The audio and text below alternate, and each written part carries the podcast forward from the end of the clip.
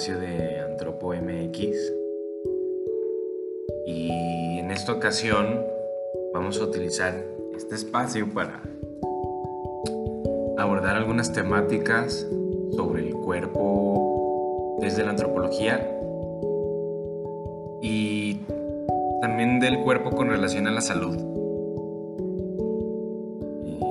Justamente yo, Joan Matamoros, en compañía de la doctora Andrea Moctezuma, vamos a estar dando un curso llamado Antropología del Cuerpo y la Salud. Y bueno, eh, queremos usar este espacio para dar una introducción del tema. Hay algunas cosas que que creo que pueden servir de punto de partida en general para todas las cosas que vamos a, intentar discutir. Mm, vamos a hacer un recorrido histórico general, por ejemplo, del cuerpo, desde la antigüedad hasta el presente, ¿no? Y, y creo que en todo este tipo de discusiones, en términos de epistemología, de generación de conocimiento, forma en la que se genera ese conocimiento, hay que tomar en cuenta que, y esto es particularmente evidente en la discusión sobre el cuerpo, el hecho del androcentrismo. Sí, es como una especie de sesgo del conocimiento, eh, un sesgo de hombres generando conocimiento para los hombres, y, y esto se hace evidente, por ejemplo, en la reflexión del cuerpo y en algunas de las referencias históricas que vamos a abordar. Este, también es necesario hablar como desde una poscolonialidad, se pudiera decir. O sea, por ejemplo, vamos a abordar el cuerpo desde Occidente, porque es necesario entender de dónde vienen estas concepciones, pero sin perder de vista que Occidente es como una elaboración reciente, y que es una porción de la humanidad mm, que ha coexistido con otras formas de pensamiento y con que ha tomado mucho de esas formas de pensamiento y, y ha borrado esa historia de donde tomó sus orígenes, por decirlo. Y pues entonces hay que hablar de qué es Occidente, o a qué nos referimos con la tradición, tradición occidental o la cultura occidental. Y y esta cultura occidental que, nos ha generado una idea o unas ideas del cuerpo y que vamos un poco a desmenuzar, tiene que ver con la antigüedad griega como referencia al periodo helenístico. Este, un énfasis, por ejemplo, en el pensamiento racional que se fue desarrollando a través de los siglos, desde la filosofía, la literatura, la ciencia, la política, el arte una herencia civil y militar, digo civil, militar, administrativa, burocrática incluso, legislativa del imperio romano, ¿sí? Por ejemplo, el derecho romano. También sin duda cuando pensamos en Occidente eh, vamos a hablar de la religión cristiana, católica y protestante y todo el impacto que tuvo en nuestras sociedades. Y, y bueno, también en Occidente tiene cabida una serie de valores y costumbres que, fuimos incorporando de los celtas, de los hermanos, de los eslavos, y posteriormente, que es algo que no se suele hablar de Occidente, pues todo lo que generó em, que entrar en contacto con el continente americano. Em, tienden a decir como descubrimiento de América, pero pues sabemos que no fue un descubrimiento, ya vivía gente ahí. Este, bueno, pero también ya para ir cerrando esta idea general de lo que es Occidente, tiene que ver con el desarrollo moderno de los estados-nación que conocemos ahora, cómo son los países, cómo se organizan los países, incluso cómo demarcan, por ejemplo, la salud y por ende cómo se relaciona el Estado con nuestros cuerpos. ¿sí? Por ejemplo, en campañas de vacunación sería un ejemplo muy, muy evidente. Y bueno, a partir de toda esta, toda esta variedad de cosas que componen Occidente, pues dan lugar a un concepto determinado de democracia, al menos en el ideal. Eh, la educación, cómo se imparte, por ejemplo, el concepto de universidades. Desde donde estamos dando este curso, por ejemplo, es producto de Occidente de que se delimitó una institución para administrar el conocimiento hasta cierto grado, generar investigación, como son las universidades. Y pues aquí estamos nosotros, ¿no? La investigación científica, sin duda, como les mencioné, el Estado moderno. Bueno, eh, eso sería como en términos generales desde donde vamos a partir. Vamos a hacer, como dijimos, un repaso histórico del cuerpo, no solo desde Occidente, de hecho, por eso es que estamos tomándonos el tiempo de delimitarlo de esa forma. Y vamos a hablar también de lo que es la salud eventualmente. Y pues así, así las cosas.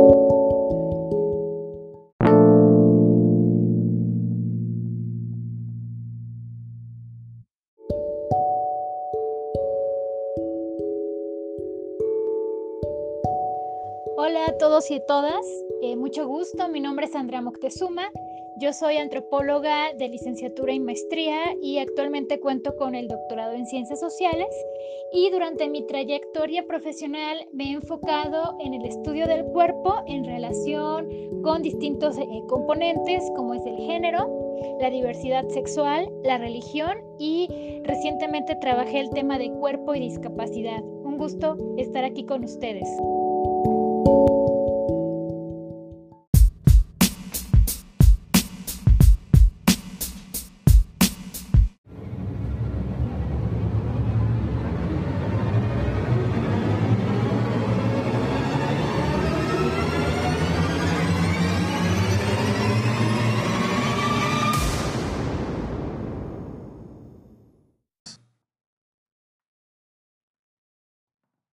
Bueno, pues comenzando con esta revisión histórica del cuerpo, comenzando con Occidente, desmenuzando toda esa variedad de cosas que entendemos como Occidente, vamos a revisar la influencia griega, judaica y cristiana eh, del cuerpo y cómo esto ha heredado nociones a, cómo se entiende el cuerpo en nuestras sociedades, ¿no? En las sociedades actuales incluso. Un ejemplo que para mí evidencia esto y quizás podamos entrar a detalle en esa discusión en el curso es por ejemplo toda esta conmoción con la legalización del aborto por decirlo menos, um, las posiciones en contra encuentran sustento en estas visiones bíblicas que vamos a revisar, pero son varias, algunas de ellas opuestas, algunas de ellas en relación con lo griego, por ejemplo, que vamos a abordar. Y bueno, en sí el cuerpo en general no, no, es, no es solo lo humano, o sea, la referencia a cuerpo se ha usado más allá del cuerpo humano. Em, ha servido como una metáfora para varias sociedades humanas. Eh, y en algunos casos es un lugar común, en, por ejemplo, en ciertos textos. Mm, podemos considerar el cuerpo visto de esta forma como una unidad relacionada corporativamente hacia consigo misma y hacia con otros cuerpos. Es un ámbito polisémico con muchos significados. Es una herramienta, por ejemplo, para aquellos que trabajan la salud más allá de una perspectiva biológica. Sirve para pensar otras cosas. También vamos a ver esas, esas formas en las que se puede usar como herramienta teórica teórico-metodológica incluso.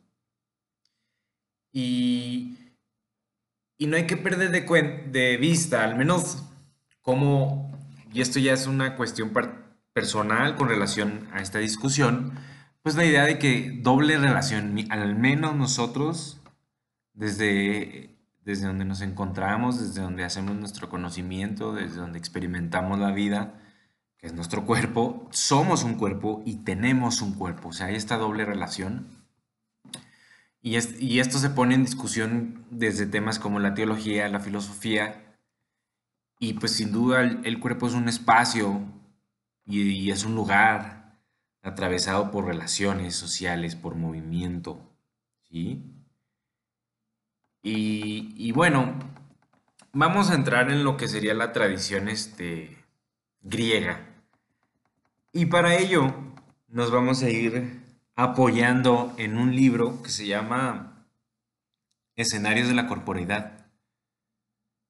Y mucho de, estas discusiones, especialmente cuando tratamos con la Biblia, pues fueron llevadas a cabo por teólogos, por exégetas que realizaban la exégesis de los textos y vamos a apoyarnos en eso. La antropología como tradición, por ejemplo, tradición académica, para mi parecer como antropólogo, tiene la virtud de que echa mano de distintas fuentes, de distintos conocimientos y de ir reconstruyendo las cosas. En este caso nosotros lo estamos haciendo históricamente. Entonces, en la tradición griega helénica específicamente, eh, persiste este homo duplex, que es como una dualidad hombre-mente-cuerpo, por decir, alma-cuerpo, Em, también hay en general una cuestión que es el microcosmos, o sea, ese cuerpo con relación al macrocosmos, al universo, al mundo. Eh, y una idea del cuerpo como limitado y frágil en comparación con el cuerpo de los dioses, el cuerpo divino. Y hay una, un apego a la idea del cuerpo joven y atlético, con gracia, con caris, ¿sí? Entonces, por ejemplo, comenzando con la influencia platónica en el cuerpo, Platón, alrededor de unos 400 años antes de Cristo, ve al cuerpo como un sepulcro del alma, ¿sí? Y como un obstáculo para la verdad. Esto viene, por ejemplo, en los diálogos de, de Platón, de, en la parte de Fedro, de Fedón. Esto es solo un repaso así muy breve porque vamos a, a abordar varias cosas, pero también es un tema en sí la idea de Platón y las pasiones y todo, pero Continuando en el tiempo, por ejemplo, si alrededor de 300 años antes de Cristo, ya en ese siglo, con Aristóteles, vemos que hay una diferencia respecto a la concepción del cuerpo. ¿Sí? Y hay que tomar en cuenta la influencia de Aristóteles, tanto como la de Platón, por el impacto que tienen en la Edad Media, en la elaboración de los textos bíblicos, en el desarrollo de sociedades más allá de las occidentales como el Islam, y todo lo que toman prestado o, heredan de Aristóteles. Y bueno, en, Aristóteles vemos que esta relación cuerpo-alma llamada ilemorfismo es una relación piramidal y continua, no tanto en opuesta. Em, y en ese sentido el cuerpo está informado por el alma, o sea, forma parte de él, no es que esté algo opuesto, es como algo que da lugar a, como un continuo. Y este tipo de forma de relación se da en otros ámbitos de las explicaciones de, este pensador griego, que aborda tanto el hombre en sí o la mujer, la humanidad, como al reino animal. Y también, por ejemplo, abre unas ranas. Quizás eso lo podamos abordar más adelante por la implicación que tuvo, como el escalpelo, como un antecedente del escalpelo en la cirugía moderna, por decir la historia de eso. Pero continuando con la discusión griega, dentro de este apoyo que hemos hecho de ese libro está otra raíz griega que es el orfismo y que es más antigua de que esto que hemos mencionado y por lo tanto el orfismo también tiene influencia en, en, Platón, en Aristóteles, porque esto es alrededor de 800 años antes de Cristo. Y es una tradición que más que ser filosófica es mística, una forma de vida, pero implica una concepción del cuerpo y de nuevo en esta concepción hay como una forma negativa de ver al cuerpo, como una prisión del alma. Y, Platón, por ejemplo, expone este punto de vista en, el diálogo em, con Cratilo. Y, por ejemplo, hay una salvación órfica mediante la liberación del cuerpo. ¿sí?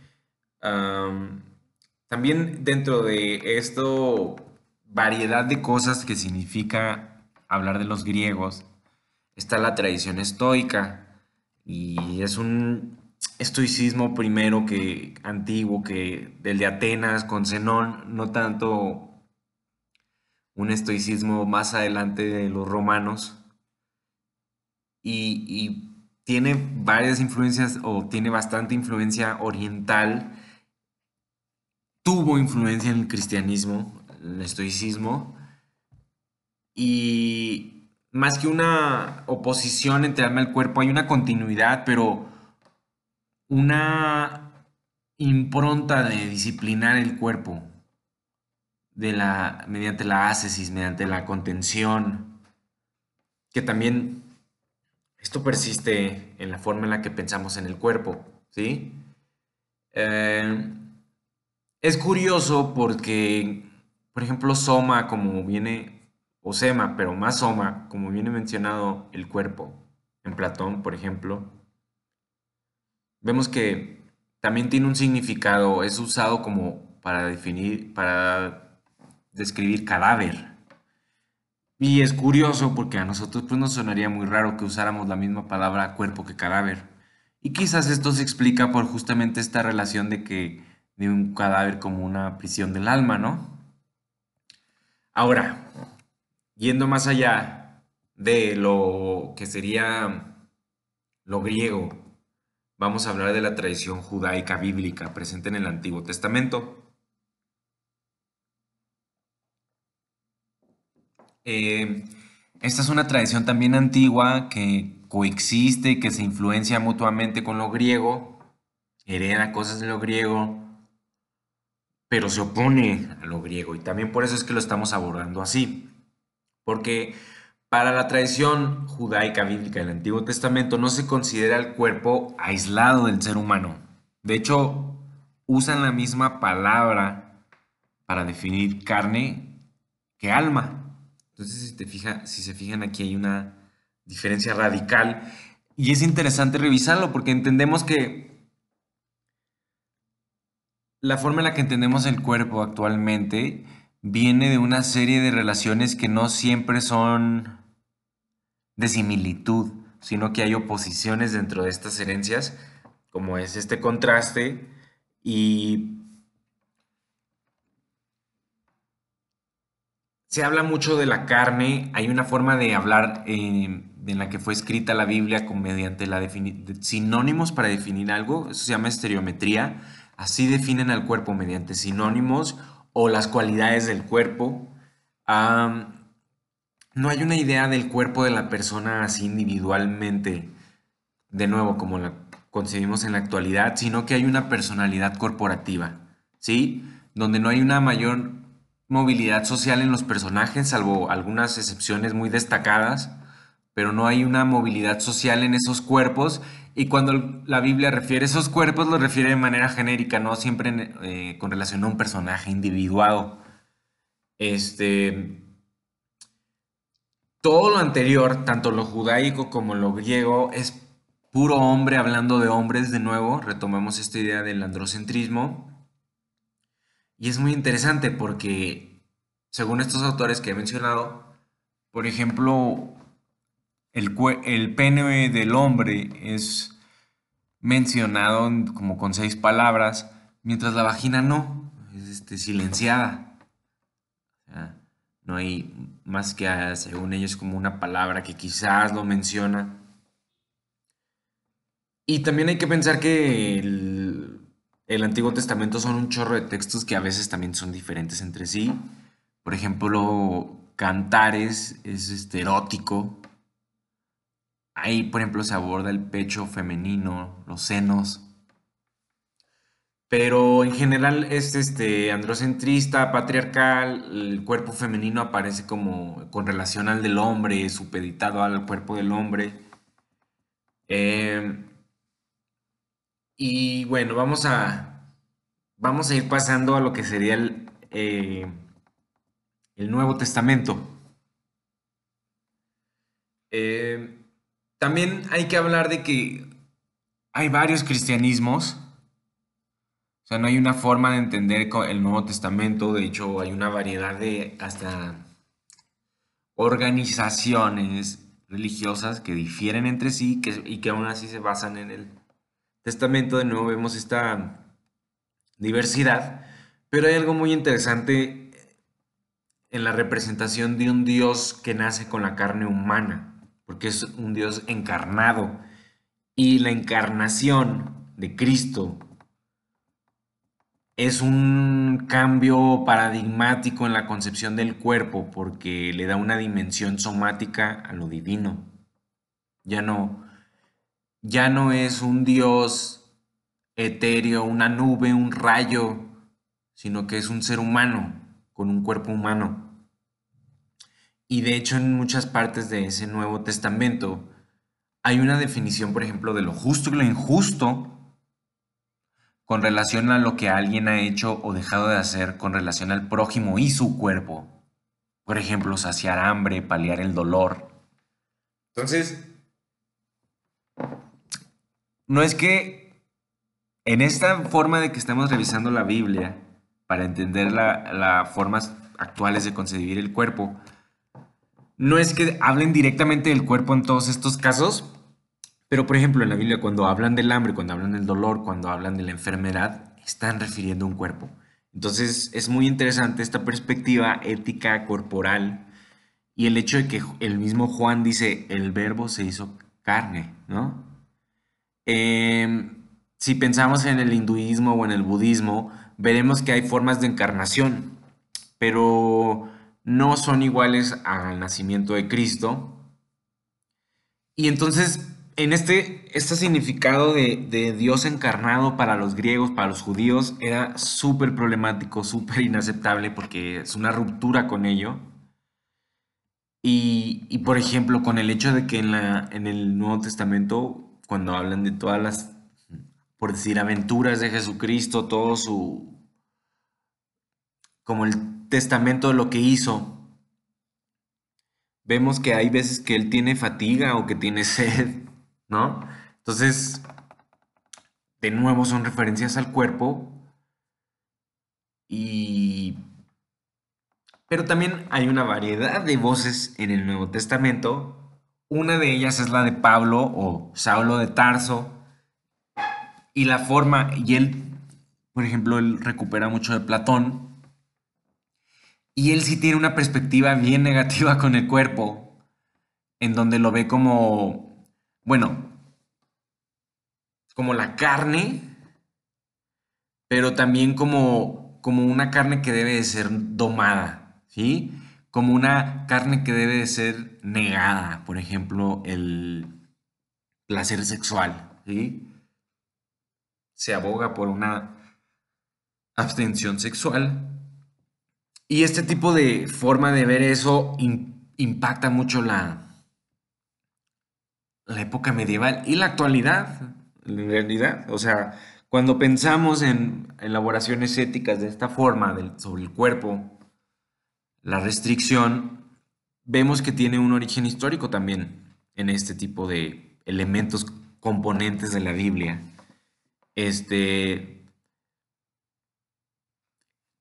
es importante pensar en Pablo de Tarso porque influenció a gente como Lyotard, que se le relaciona como con los escritos del posmodernismo como un punto de partida para entender el posmodernismo. Lutero, que es como súper importante para el cisma con la religión católica, el mismo Calvino, Kierkegaard, un filósofo. Entonces tuvo mucho impacto. Y más allá de esta relación ya medio negativa con el cuerpo y con la abstinencia sexual, también el cuerpo es visto como un ámbito de relaciones de contacto como una frontera, como una puerta entre la interioridad humana y su exterioridad. Y esto también es muy interesante porque hay otras formas de concebir el cuerpo que también abordan esta interioridad y esta exterioridad. Este, si nos vamos mucho más adelante de eso hacia la época medieval, por ejemplo, vemos que la vida monástica que empieza a desarrollarse y en donde empieza a generarse y guardarse conocimiento, hay mucha incorporación de Pablo, mucha incorporación de, Platón. Eh, la epístola a Romanos, epístola a Corintios, pero también lo de Juan, también la parte de Lucas. Esta parte de la Biblia está principalmente escrita en griego y hay una doble designación del cuerpo de nuevo, soma y sarx, y aunque está llena de significados y sentidos ambos, soma suele ser una visión más positiva sobre el, cuerpo que cuando usan el, el término sarx. Em, todo esto que les comenté es una serie de elaboraciones históricas que pertenecen a un punto de vista sobre la historia, entonces los invito a, a discutir estos textos que estoy poniendo sobre la mesa o estos autores. Y para ir cerrando, vamos a retomar de nuevo cosas que persisten en la actualidad y que tienen, al menos en parte, un origen histórico. ¿Sí? Por ejemplo, hablando desde lo social y tomando en cuenta que esto es una discusión súper problemática y compleja y larga, pero muchas veces el feminicidio, como es conocido, hay un tratamiento del cuerpo femenino muy particular y denigrante. Y de nuevo, parte de esta negación del cuerpo y menosprecio del cuerpo femenino nace de estas perspectivas patriarcales. Entonces, voy a citar este libro que he venido mencionándoles con relación a esto y la tradición judaica. Por causa de la concepción androcéntrica y patriarcal de la existencia humana, la corporeidad de las mujeres es considerada como diferente, extraña, fuera de la norma común o menos que el hombre o falta de un pene, por ejemplo. Pero no queremos generalizar incluso el texto bíblico con esta afirmación porque hay excepciones en las historias bíblicas como puede ser la historia de Sara, de Rebeca, de Ruth y varias más que son contranarrativas o narrativas subversivas, ¿sí? De nuevo, no hay que perder de vista, así como vimos a lo griego y su pluralidad, al menos en parte, también lo cristiano. Entonces hay cristianismos. Es una historia que es más, al menos bimilenaria. Entonces está llena de cosas, de historia, de sociedades, de préstamos, de cismas. Y bueno, pues aquí hemos cubierto esta introducción histórica desde estas vertientes y, a continuación mi compañera Andrea va a abordar algunos otros elementos históricos del cuerpo.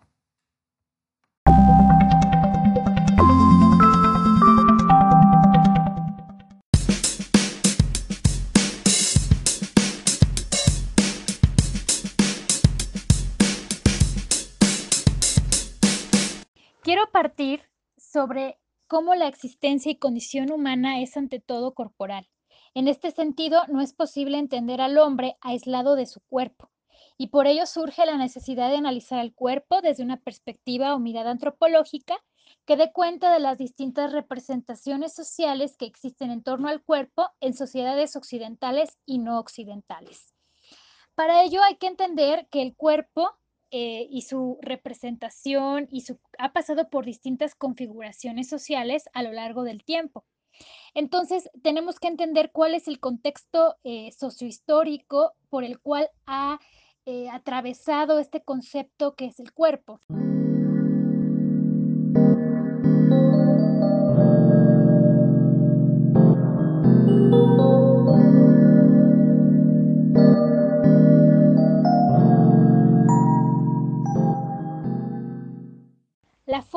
Cómo eh, las sociedades humanas, sobre todo las occidentales, han concebido, representado y entendido al cuerpo humano ha sufrido, ha sufrido distintas transformaciones a lo largo del tiempo. Pero sobre todo estas transformaciones se van a visibilizar en ciertas épocas, en ciertos momentos históricos específicos. Por ejemplo, en la Edad Medieval o en el Medioevo, el cuerpo era visto como un cuerpo místico asociado a lo sagrado y al cristianismo. Sobre todo era un cuerpo que se encontraba ritualizado y que era intocable e incorruptible. En este sentido, para dar un ejemplo, hasta el siglo XVI no existía un conocimiento sobre el componente interno del cuerpo humano, es decir, los órganos. Y esto porque el cuerpo era intocable. En 1300, el Papa Bonifacio VIII, por ejemplo, se oponía a que los cruzados eh, pudieran hervir el cuerpo de aquellos compañeros que caían en la batalla para poder trasladar pues, sus osamentas, su esqueleto, a su lugar de origen. Eh, de igual forma, eh, los primeros estudios anatómicos que se llevan a cabo se llevaron en los cuerpos de aquellas personas que habían sido condenadas a muerte es decir, los cuerpos de los prisioneros. Los primeros estudios atómicos que encontramos son los de Galeo, de André, la cual fue publicada en el año de 1543. Esta obra se compone de más de 700 páginas y 300 grabados, autoría de Jean de Calcar, quien fue alumno de Tiziano. Con esta gran obra surge la invención del cuerpo como un concepto anatómico. Y cuando surge este concepto anatómico, el saber anatómico establece esta autonomía y división del cuerpo sobre el hombre que encarna.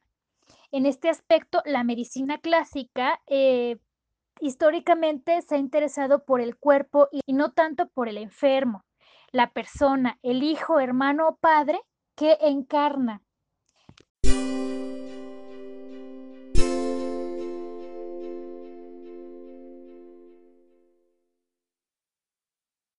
Posteriormente hace su aparición el filósofo René Descartes y él va a generar esta división ontológica en dos partes, el cuerpo y el alma, las cuales se encuentran unidas eh, por la glándula pineal según esta teoría filosófica.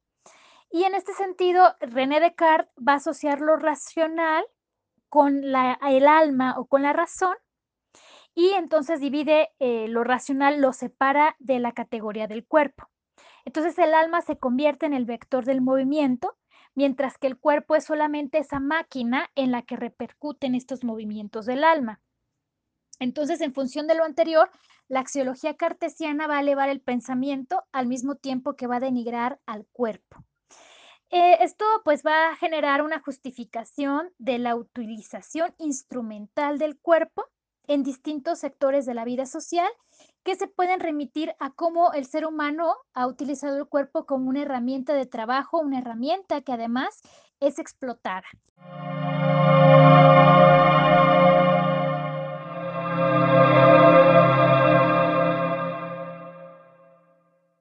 A partir de esta separación ontológica entre el cuerpo y el alma, se busca hacer del cuerpo humano un, objeto viable, digno y confiable.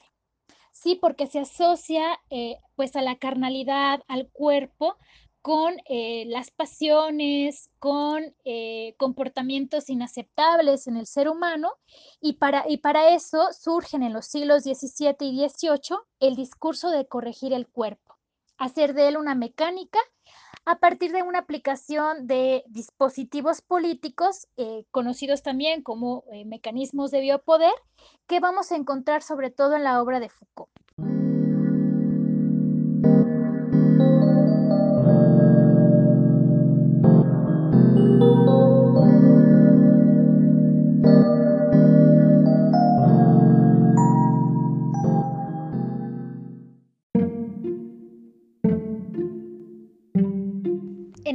Actual siglo XXI podemos hablar de un cuerpo que ha sido fragmentado, y que ha sido separado en su relación con el cosmos, con el cuerpo de los otros y con el cuerpo en sí mismo. Un cuerpo que es, es un factor de individuación que ha servido como un límite fronterizo entre el yo y los otros y que ahí podemos entender el origen de ciertas eh, prácticas racistas, xenófobas o de discriminación. El cuerpo se ha convertido en un referente, en un referente que me diferencia de los otros y que en el cual se contienen también ciertas marcas estigmatizantes. Todo esto, todo este recorrido sociohistórico que acabo de platicarles, eh, de comentarles, lo vamos a encontrar en el texto de David Le Breton sobre antropología del cuerpo y modernidad. Entonces, pues bienvenidos a este curso de Antropología del Cuerpo y la Salud. Esperemos eh, en conjunto crear, aprender, reconocer cuáles son aquellos elementos sociales y culturales que atraviesan a los cuerpos.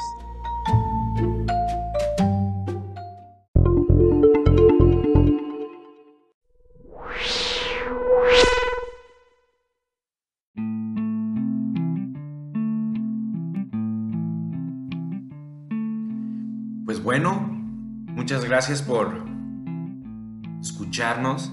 Esperamos les haya sido provechoso todo este recorrido. Esperamos poder subir más material con discusiones desde distintas épocas y perspectivas sobre el cuerpo. Y seguimos en contacto. No duden en compartir esto les gustó y en dar like. Un abrazo, saludos.